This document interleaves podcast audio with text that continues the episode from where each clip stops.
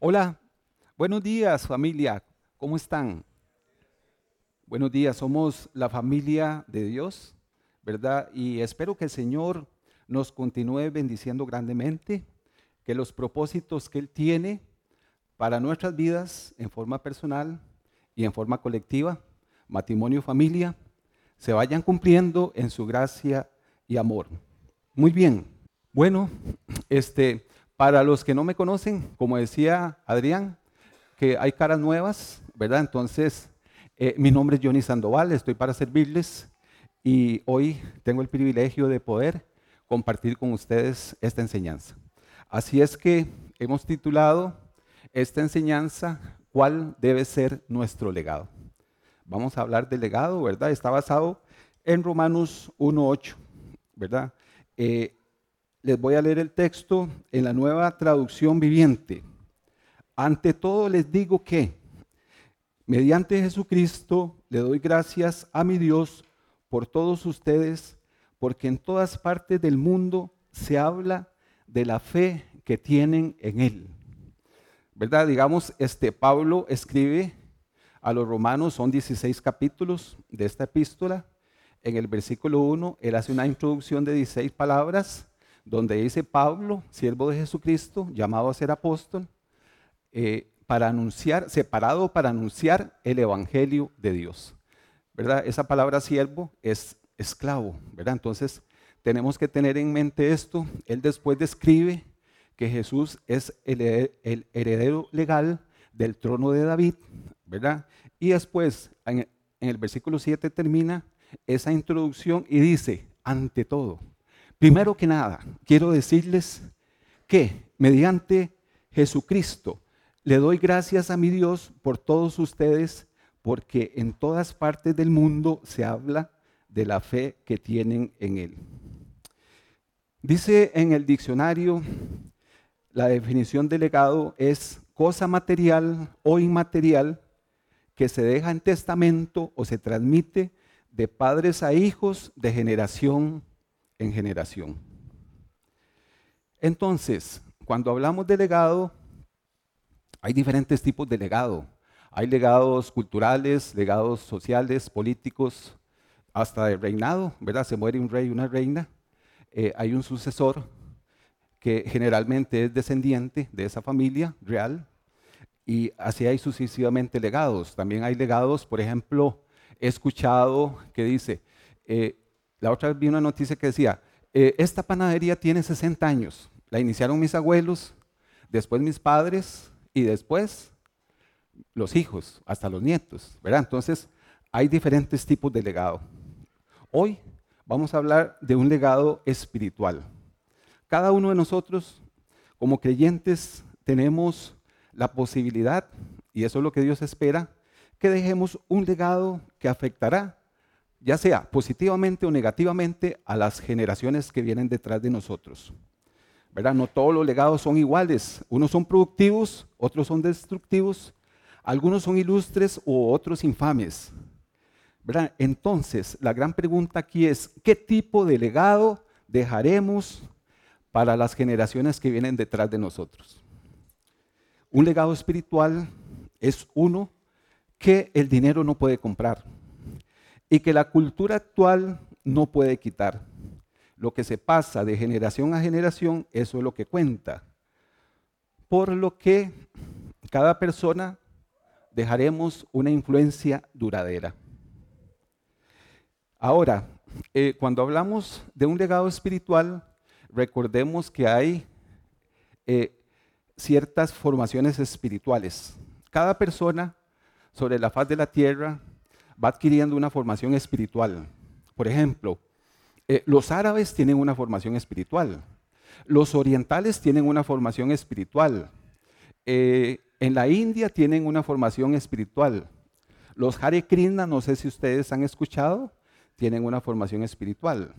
Entonces, nosotros, y Pablo nos está enseñando, bueno, Pablo tenía una formación espiritual, ¿verdad? Por eso se dice que nosotros entendemos que, partimos de una historia judeocristiana, ¿verdad? Porque Jesús, nuestro maestro, fue también judío. y viene a través de generación en generación eh, el cúmulo de, la palabra de Dios. Entonces estamos hablando de una espiritualidad cristiana basado en las enseñanzas de Cristo. Entonces, esa es la espiritualidad. Por eso le decía que cada persona tiene una formación espiritual y aún un trasfondo espiritual. Bien, si nosotros vemos eh, que la responsabilidad nuestra como personas piadosas es de pasar ese legado a las futuras generaciones. Cuando describimos a una persona piadosa, estuve buscando en el diccionario la palabra piadoso y es sinónimo de piedad, devoción, lealtad, eh, sagrada o reverencia. Se refleja en un accionar impulsado por la compasión y por el amor. Pablo le dijo a Timoteo, en 2 Timoteo capítulo 2, versículo 2, lo que has oído de mí ante muchos testigos, esto encarga a hombres fieles que sean idóneos para enseñar también a otros. Y no sé si ustedes también han escuchado que Pablo dijo, sed imitadores de mí, como yo soy imitador de Cristo. O sea, él podía decir esto no porque era perfecto, sino porque él estaba progresando en su, caminar y estaba un poco más avanzado en su sendero que otros. Es interesante también que Pablo en Tito le menciona en el capítulo 2 del versículo 3 al 5 que las ancianas enseñen a las mujeres jóvenes a vivir vidas piadosas.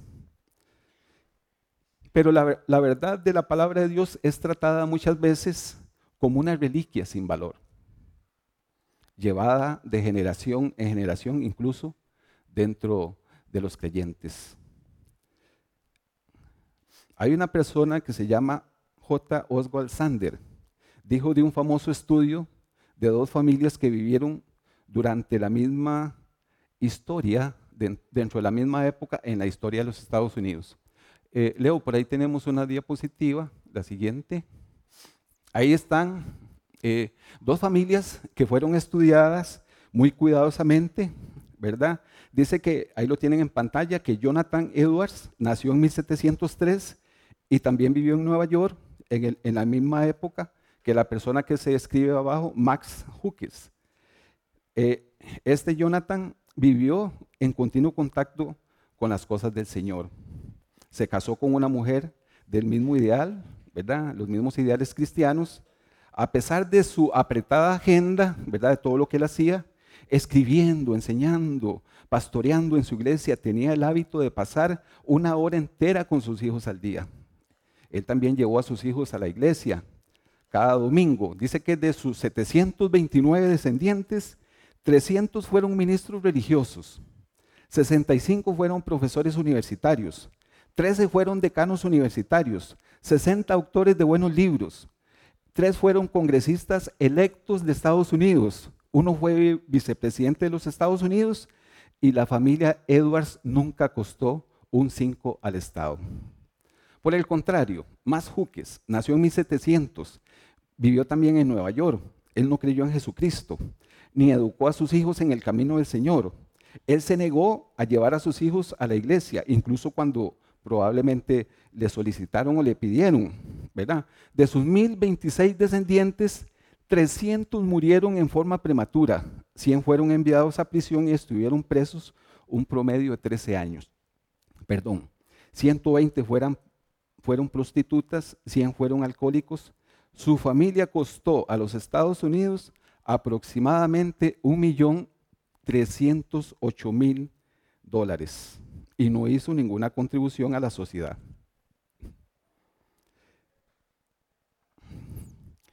Qué historia más impresionante, qué estudio más impresionante. Ciertamente aquí eh, Sanders nos está revelando dos extremos. Pero si algo podemos sacar de este estudio ¿verdad? que es un, un estudio histórico que se hizo, es que una influencia piadosa puede impactar a muchas generaciones que vienen detrás de nosotros de una manera extraordinaria. ¿Qué, ¿Qué, nos sugiere la evidencia en nuestra generación hoy en día como modelo a ser seguido? ¿Qué nos sugiere? ¿Verdad? Eh, Hubo otro estudio en la universidad de, en una universidad de Estados Unidos, Rhode Island, que describe el lugar más peligroso para vivir fuera de los motines, de las guerras, es el hogar.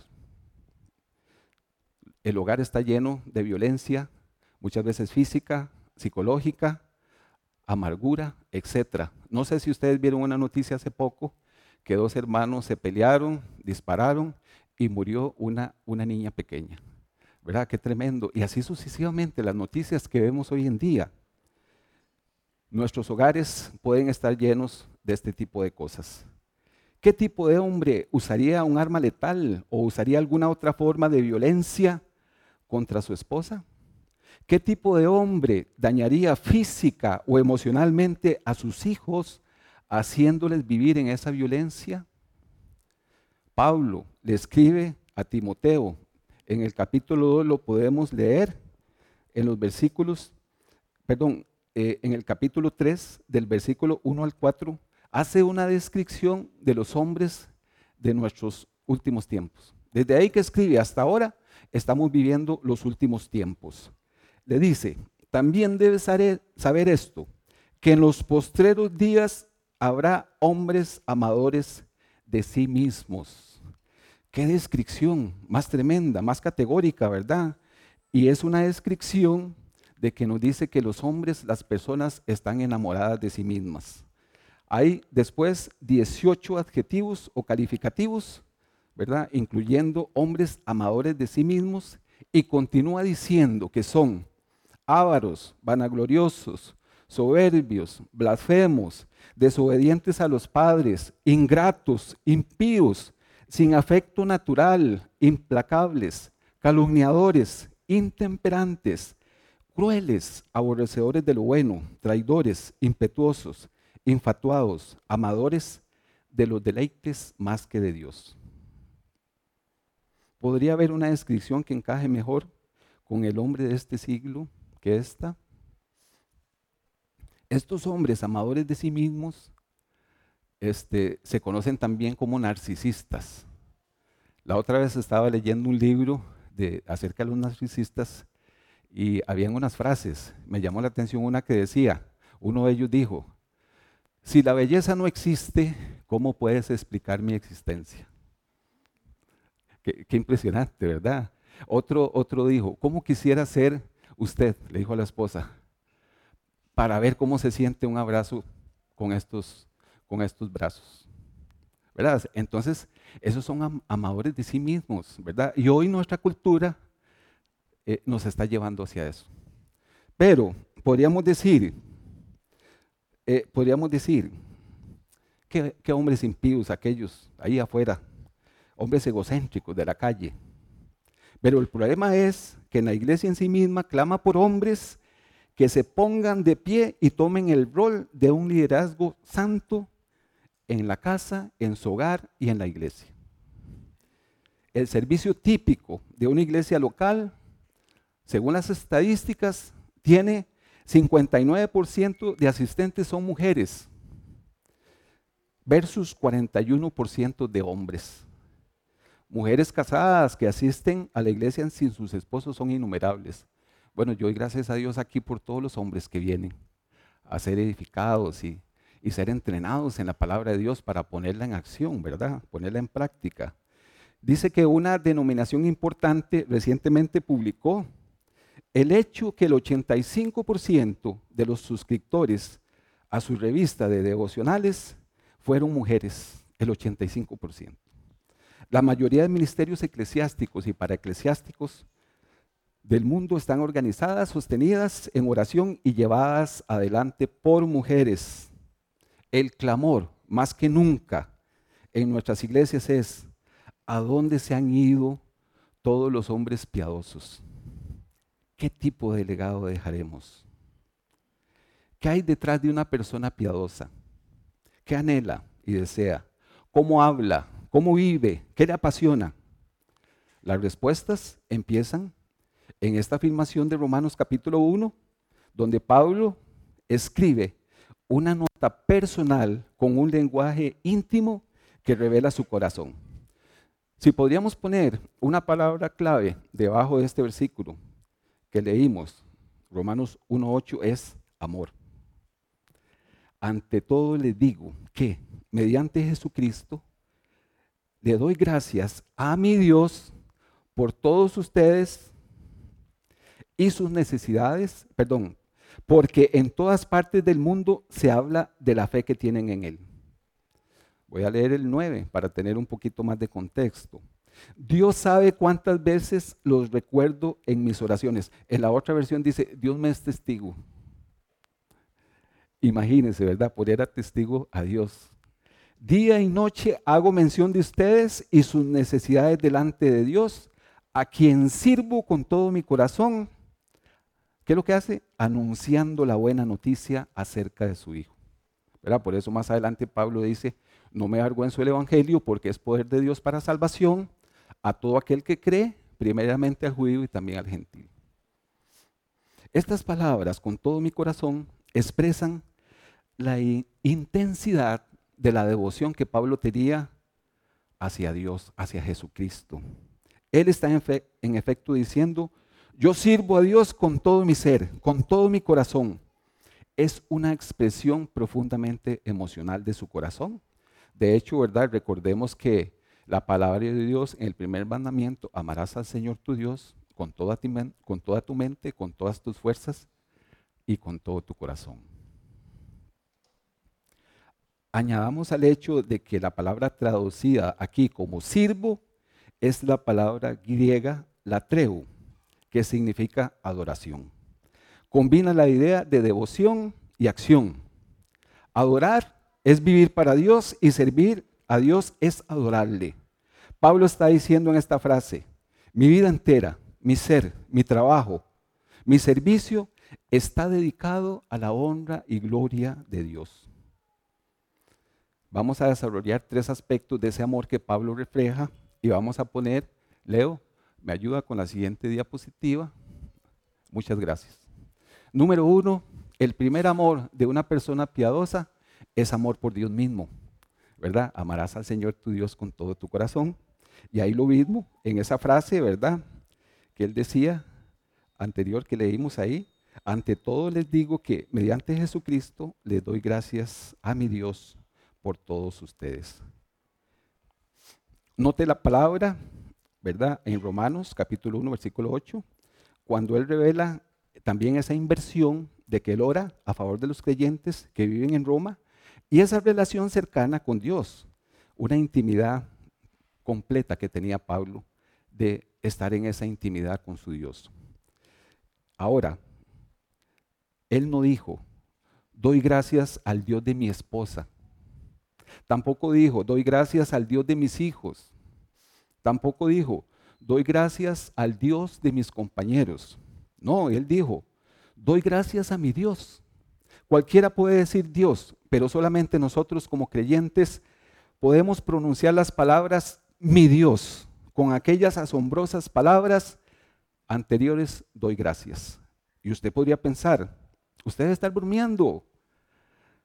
Este hombre, Pablo, que fue apedreado, golpeado, encarcelado, maltratado, que naufragó y que fue abucheado y en último lugar aprisionado en Roma, donde se cree que fue ejecutado.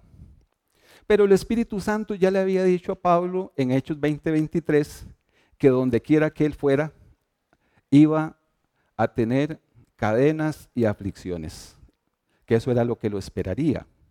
Pablo eventualmente pasó un tiempo en la prisión de Mamertina.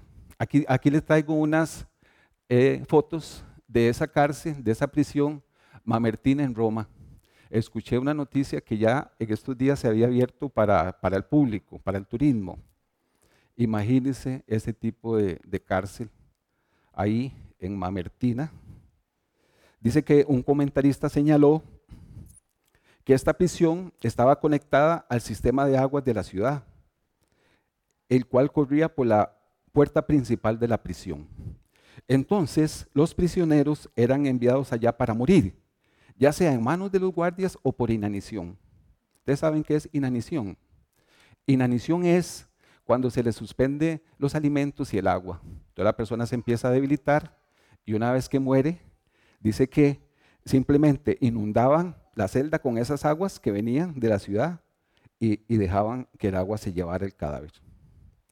¿Cómo entonces Pablo podía decir, o como cualquiera de nosotros, tal vez que nos consideraríamos hombres piadosos, tener en nuestro labio las palabras, doy gracias?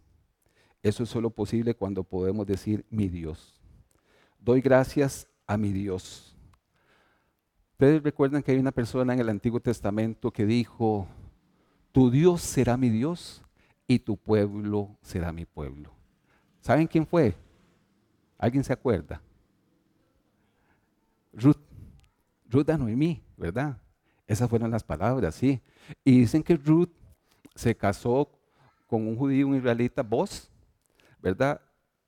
Y dentro de sus descendientes, eh, Ruth era moabita, y dentro de sus descendientes está David y Jesucristo. Qué impresionante, ¿verdad? ¿Ah? Esa de generación en generación, ¿verdad? El Dios de toda, perdón, el Dios de toda gracia y misericordia.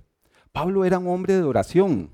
Ora usted por su esposa, por su esposo, por sus hijos, ora por el pueblo de Dios, ora por el país, son preguntas que tenemos que irnos respondiendo. Número dos, eh, la anterior, Leo. El amor que muestra y que refleja una persona piadosa es el amor por el pueblo de Dios. Por el pueblo de Dios. Dice, oro por todos ustedes. Doy gracias a mi Dios por todos ustedes. Si el orar se requiere vigilancia espiritual, luego este amor por el pueblo de Dios requiere visión espiritual. Ahora lo vamos a ver por qué. Uno podría pensar, Pablo, espere un momento, ¿cómo que da gracias a Dios por todos? Si esa iglesia eh, habían conflictos entre judíos y gentiles. Y Pablo les escribe todo un compendio de teología a lo largo de los 16 capítulos. Seguramente eh, no merecían igual elogio. Seguramente estaban los que nadaban a dos aguas y los que llegaban como espectadores. Sabemos que Pablo escribía a una iglesia, como les dije, que estaba atravesando por esta situación, ¿verdad? De un conflicto. Qué brillante manera de animar a todos, a la unidad, elogiando a cada uno de ellos y diciéndoles, en efecto, los amo a todos por igual. Doy gracias a mi Dios por todos ustedes. Pablo sabía que algunos necesitaban crecer. Sabía quiénes eran los líderes. De hecho, él nombra en el capítulo 16 a muchos de ellos. Febe, Aquila y Priscila, etc. Y da gracias porque dice, estos han trabajado conmigo hombro a hombro. Pero eh, en el verso 8, como leímos, él elogia a todos y aprovecha la oportunidad de alabar al Señor por cada uno de ellos. Esa es la razón por la que decimos que se requiere visión espiritual. Dice que Barclay, un comentarista bíblico, escribió, hay algunas personas cuyas lenguas están sintonizadas para alabar y otras cuyas lenguas están sintonizadas para criticar. Hay algunas personas cuyos ojos están enfocados en encontrar las fallas y otras y otros ojos están enfocados en descubrir las virtudes. Su amor por el pueblo de Dios le hacía enfocarse en su potencial, no en sus carencias que estaban en ese momento viviendo o en sus problemas. Dice que en su libro, Hombre Ancla, Steve Farrar, cuenta el proceso de crecimiento de un bambú especial en Malasia. Hay una variedad de bambú de gran valor que demanda gran sabiduría y paciencia para cultivarlas cultivan este bambú, echan la semilla, la riegan, empieza el proceso de fertilización, de cuido, y el primer año visiblemente no se ve nada. Llega el segundo año, igual. Cuidar la matita, ¿verdad? Lo que se sembró, regarla, fertilizarla, y ese segundo año no ocurre nada. Llega el tercer año, igual, con los mismos cuidados, y este, ese tercer año no pasa nada. Llega el cuarto año e igual, fertilización, agua, riego, y no pasa nada. Llega el quinto año. Igual todo el proceso, fertilización, cuido. Y adivinen, ese bambú crece 30 metros en un mes. 30 metros en un mes. Un metro más o menos por, por día. 30 metros en un mes, en 30 días. Qué emocionante debe ser, ¿verdad? Ver ese proceso, ese quinto año ahí, donde esos bambú, creo que ahí Leo tenía una diapositiva, ahí está, de ese bambú impresionante, 30 metros de altura, ¿verdad? Y debe ser algo impresionante verlo, eh, pero, no, pero no sabemos cómo podríamos pasar esos cuatro años, ¿verdad? Esperando. Creo que quizás estaríamos más interesados en plantar otra cosa, Tal vez por eso es que dejar un legado a nuestros niños, a nuestros hijos, a las personas que vienen a los niños en la escuela dominical, etcétera, a estudio bíblico, sea menos atractivo. Esas cosas toman tiempo. Dice que un psicólogo cristiano, en su afán de determinar cuánto tiempo pasaban los padres en contacto con sus hijos en esa interacción, hizo una investigación y le preguntó a algunos padres, ¿Cuánto pasa, cuánto tiempo pasa usted en un día promedio hablando con sus hijos? Ellos se quedaron pensando y dicen, bueno, como 15 o 20 minutos por día. Entonces, con el permiso, el sociólogo, el psicólogo colocó micrófonos en las camisas de sus hijos que estaban conectados a cintas de grabación y grabó esa interacción diaria que los padres tenían con sus hijos dice que los resultados fueron trágicamente sorprendentes. El padre pasaba un promedio de 37 segundos en interacción personal diaria con sus hijos. Claro, esto no incluía, pásame la mantequilla o vaya a hacer su tarea. Era una interacción de, de padre a hijo. Imagínense 37 segundos por día, según este estudio. ¿Ustedes creen que entregaremos un legado espiritual en 37 segundos por día? Difícilmente, ¿verdad? Y en tercer lugar, leo la anterior. El amor de una persona piadosa incluye ese amor por los propósitos de Dios. Si el amor de una persona piadosa requiere vigilancia espiritual, visión espiritual para con el pueblo de Dios. En tercer lugar, se requiere que los valores espirituales y morales sean adoptados de una forma, de una forma inherente a nuestro ser. Pablo escribe en la última frase de Romanos capítulo 1 versículo 8 probablemente la frase más reveladora de su carácter piadoso. Ante todo les digo que mediante Jesucristo, le doy gracias a mi Dios por todos ustedes. Y aquí está. Porque en todas partes del mundo se habla de la fe que tienen en Él. Pablo en efecto les estaba comunicando, estoy tan orgulloso de ustedes porque han llegado a ser conocidos por su fe. La vitalidad de su confianza en Dios y su compromiso a Él está en la mente de todos. Imagínense cuán significativo sería vivir en la capital del imperio romano, donde vivía Nerón, y, doblar las rodillas ante el César. ¿Qué vida de fe requeriría solo ese hecho? Un autor estimuló nuestro pensamiento recordándonos a los lectores que algunas iglesias son famosas por su arquitectura. No sé si ustedes han escuchado en algún momento allá una iglesia en Estados Unidos, creo que se llamaba la Catedral de Cristal. Una arquitectura impresionante. Algunas otras iglesias son famosas por el pastor.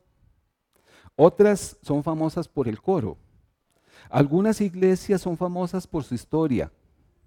Otras son famosas por quienes asisten en el pasado, perdón, por quienes asistían en el pasado o por las celebridades que hoy acuden. Puede imaginarse, sin embargo, ser famoso en todo el mundo por su fe. ¿Y la fe en quién es? Que dice Pablo, en Él, en Cristo. Una de las cosas que podemos perder de vista en esta frase es el hecho que Pablo está sutilmente animando sus prioridades por lo que él elogia. Como él pudo haber elogiado docenas de cosas y luego realzarlas, primero elogia su fe. Es como si dijera, es la cosa más importante. Y aquí hay preguntas que nos tenemos que hacer cada uno de nosotros. ¿Qué le impresiona más de la gente? ¿Qué le emociona de la gente? ¿Qué es lo que más elogia en aquellos cercanos a usted? ¿Es su trabajo, su apariencia, su auto, sus títulos, sus contactos, su casa, sus grados académicos? ¿Qué es lo que más le impresiona de la gente?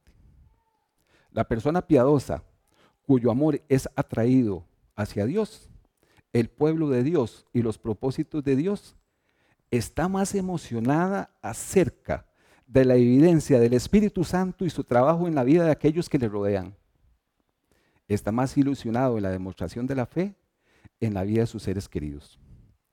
Aquella persona que está emocionada o impresionada por cosas menores, está probablemente demasiado preocupada por otro tipo de cosas. La fe que profesamos, lo que creemos, debe ser reflejado a través de cómo vivimos, de nuestras actitudes, de nuestra conducta, de lo que decimos, de lo que hablamos, de lo que nos apasiona. Proverbios 22.6, que es un versículo que muchos no sabemos de memoria, instruye al niño en su camino y aun cuando fuere viejo no se apartará de él. Vea qué propósito más lindo de Dios para, para nuestras familias. ¿Qué significa instruir al niño? A muchos niños se les ha dicho lo que deben de hacer, pero a muy pocos se, se les ha instruido o educado. Educar no es solamente decir cosas, tampoco es solamente enseñarles. Instruir o educar es adiestrar y entrenar. Vean lo que dice la definición en el diccionario de instruir. Dice, verbo activo transitivo. Este término se define en enseñar, aleccionar, doctrinar, ilustrar, educar o formar a alguien, comunicar de una manera sistemática alguna enseñanza, doctrina, idea o pensamiento o conocimiento. Decir es dar información y conocimiento. Enseñar es, aparte de dar información y conocimiento, la persona, el niño, el hijo, va creciendo. Pero instruir o educar es que tenga conocimiento, que vaya creciendo, pero que vaya aplicando. Muchos padres y maestros se dedican a hablar en vez de educar. Creen que su obligación es únicamente impartir conocimientos. Consideran las cabezas de los niños como recipientes que deben ser llenados como cuando se llena un cántaro vacío con agua. Sin embargo, la educación consiste no solo en adquirir conocimientos, sino en usarlos. En este proceso incluye el desarrollo y la acción. El Señor Jesús, el Maestro de Maestros, en su ministerio terrenal, acá sobre la tierra, además de predicar y enseñar, también se dedicó a entrenar. Compartió con sus discípulos, dirigía su vida, sus actividades, se, aseguraba que sus discípulos aprendieran sus enseñanzas y las pusieran en práctica.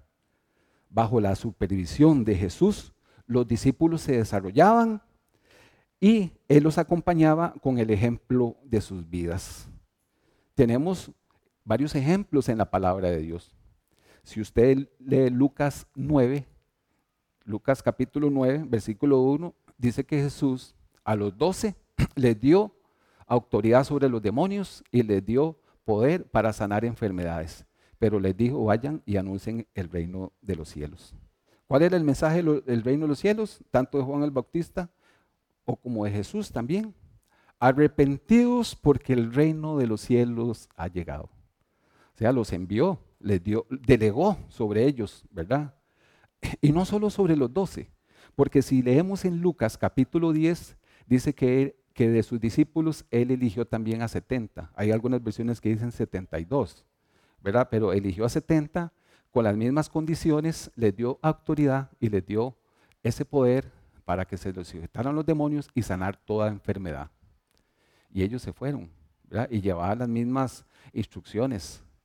Prediquen del reino de los cielos.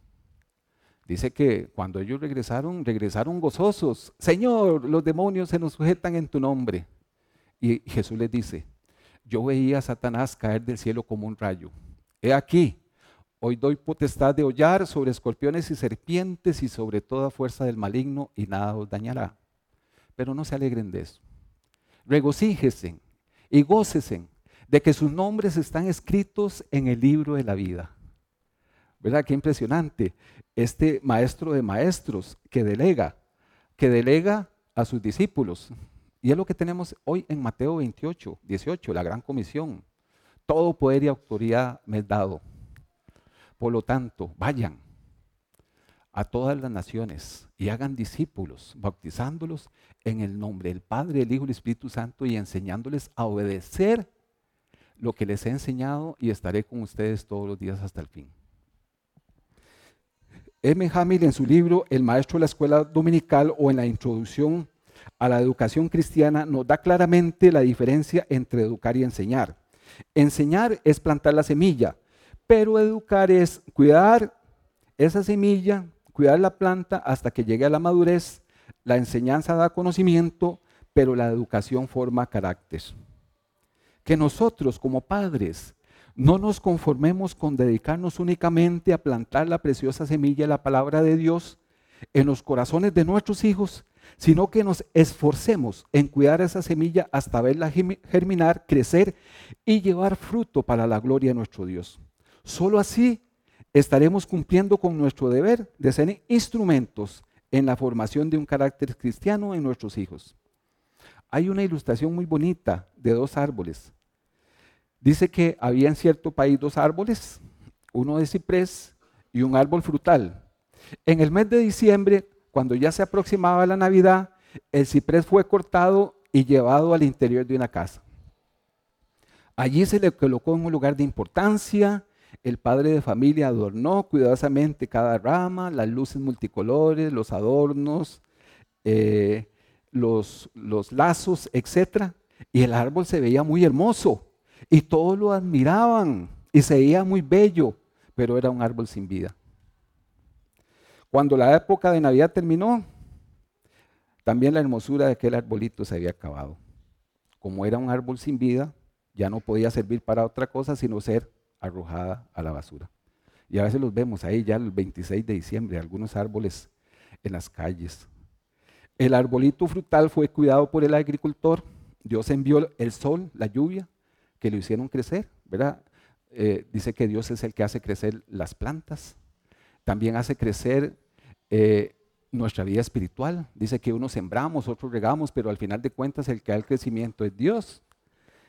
Y este árbol se fue convirtiendo en un árbol frondoso de raíces profundas, ¿verdad? Y cada día ese agricultor lo cuidó, lo abonó, lo regó, lo protegió, aún de los insectos dañinos.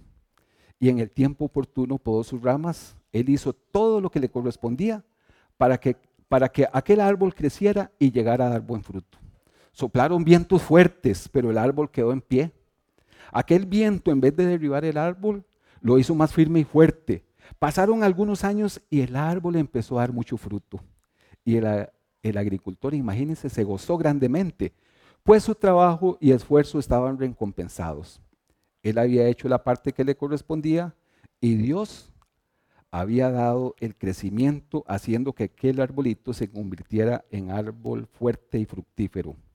Los dos árboles son los alumnos en esta ilustración. El padre y el agricultor son los maestros. El uno decoró a su hijo o a su alumno con grandes enseñanzas y verdades que fueran contempladas, pero nunca vinieron a ser parte de la vida de ese niño o esa niña. El otro maestro trabajó de tal manera que las verdades que desarrolló llegaron a ser aceptadas por su hijo, por su hija, por el alumno y formaron parte de su vida. Esto hizo crecer al niño o a la niña espiritualmente y aquellas verdades aprendidas llevaron mucho fruto en su vida. Ustedes saben que Dios anhela un legado de, nuestras familias. Les pido que me acompañen en Malaquías 12, 2, 13. Malaquías capítulo 2, versículo 13.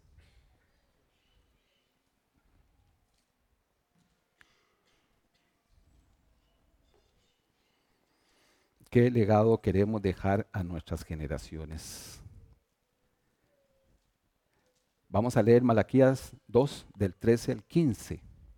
Aquí hay una, una advertencia, una alerta también para, para todos nosotros como esposos. Dice Malaquías 2:13, una y otra vez cubren de lágrimas el altar del Señor, lloran y gritan, pero el Señor no volverá la mirada para ver sus ofrendas, ni las aceptará con gusto. Y se preguntan por qué. Pues porque el Señor ha visto que has sido desleal con la mujer de tu juventud, con tu compañera, con la que hiciste un pacto. ¿Acaso Dios no los hizo un solo ser en, en el que abundaba el espíritu? ¿Y por qué un solo ser? Pues porque buscaba obtener una descendencia para Dios. Pues porque buscaba obtener una descendencia para Dios. Así que tengan cuidado con su propio espíritu y no sean desleales con la mujer de su juventud.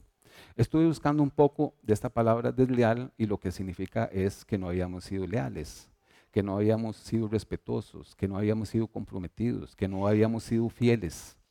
Y me recordé de un versículo que está ya en 1 Pedro capítulo 3 que dice, maridos no sean ásperos con sus esposas, trátenlas como acuereras de la gracia y de la vida, para que sus oraciones no tengan estorbo. A veces han sentido que han tenido estorbo sus oraciones. Reflexionemos, ¿verdad? Reflexionemos a pesar de no haber hecho nosotros quizá la tarea bien, como el Señor lo esperaba, debemos rectificar reconociendo que el Señor ha sido fiel. Ahora cuando cantábamos e, esa linda alabanza de generación en generación, el Salmo 100 nos dice lo siguiente. Aclamen con alegría al Señor, habitantes de toda la tierra. Adoren al Señor con gozo. Vengan ante Él cantando con alegría reconozcan que el Señor es Dios, Él nos hizo y le pertenecemos, somos su pueblo, ovejas de su prado, entren por sus puertas con acción de gracias, vayan a sus atrios con alabanza, denle gracias y alaben su nombre, pues el Señor es bueno, su amor inagotable permanece para siempre y su fidelidad continua de generación en generación. Ahora que estaba leyendo Daniel acerca de, de Deuteronomio, es un versículo que también el Señor puso en mi corazón, Deuteronomio 7:9. Reconoce, por lo tanto, que el Señor tu Dios es verdaderamente Dios. Él es Dios fiel, quien cumple su pacto por mil generaciones y derrama su amor inagotable sobre quienes sobre quienes lo aman y obedecen su palabra. ¿Qué legado queremos dejar a nuestras generaciones? Una persona piadosa, con una espiritualidad cristiana profunda y que tiene un profundo y creciente amor por Dios. Un profundo amor por el pueblo de Dios y un amor profundo a los propósitos de Dios está en el proceso de pasar un legado espiritual. Así él pueda ver signos visibles de crecimiento o no. Y para esa persona, como para el apóstol Pablo, no importa lo que pase en su vida, Dios está en control, Dios está en control. Qué enseñanza, ¿verdad? Nos da la palabra de Dios. Quizás podríamos pensar que no hemos hecho las cosas bien, pero tenemos un Dios bueno, un Dios que a pesar de todo ha sido fiel y misericordioso con nuestras vidas.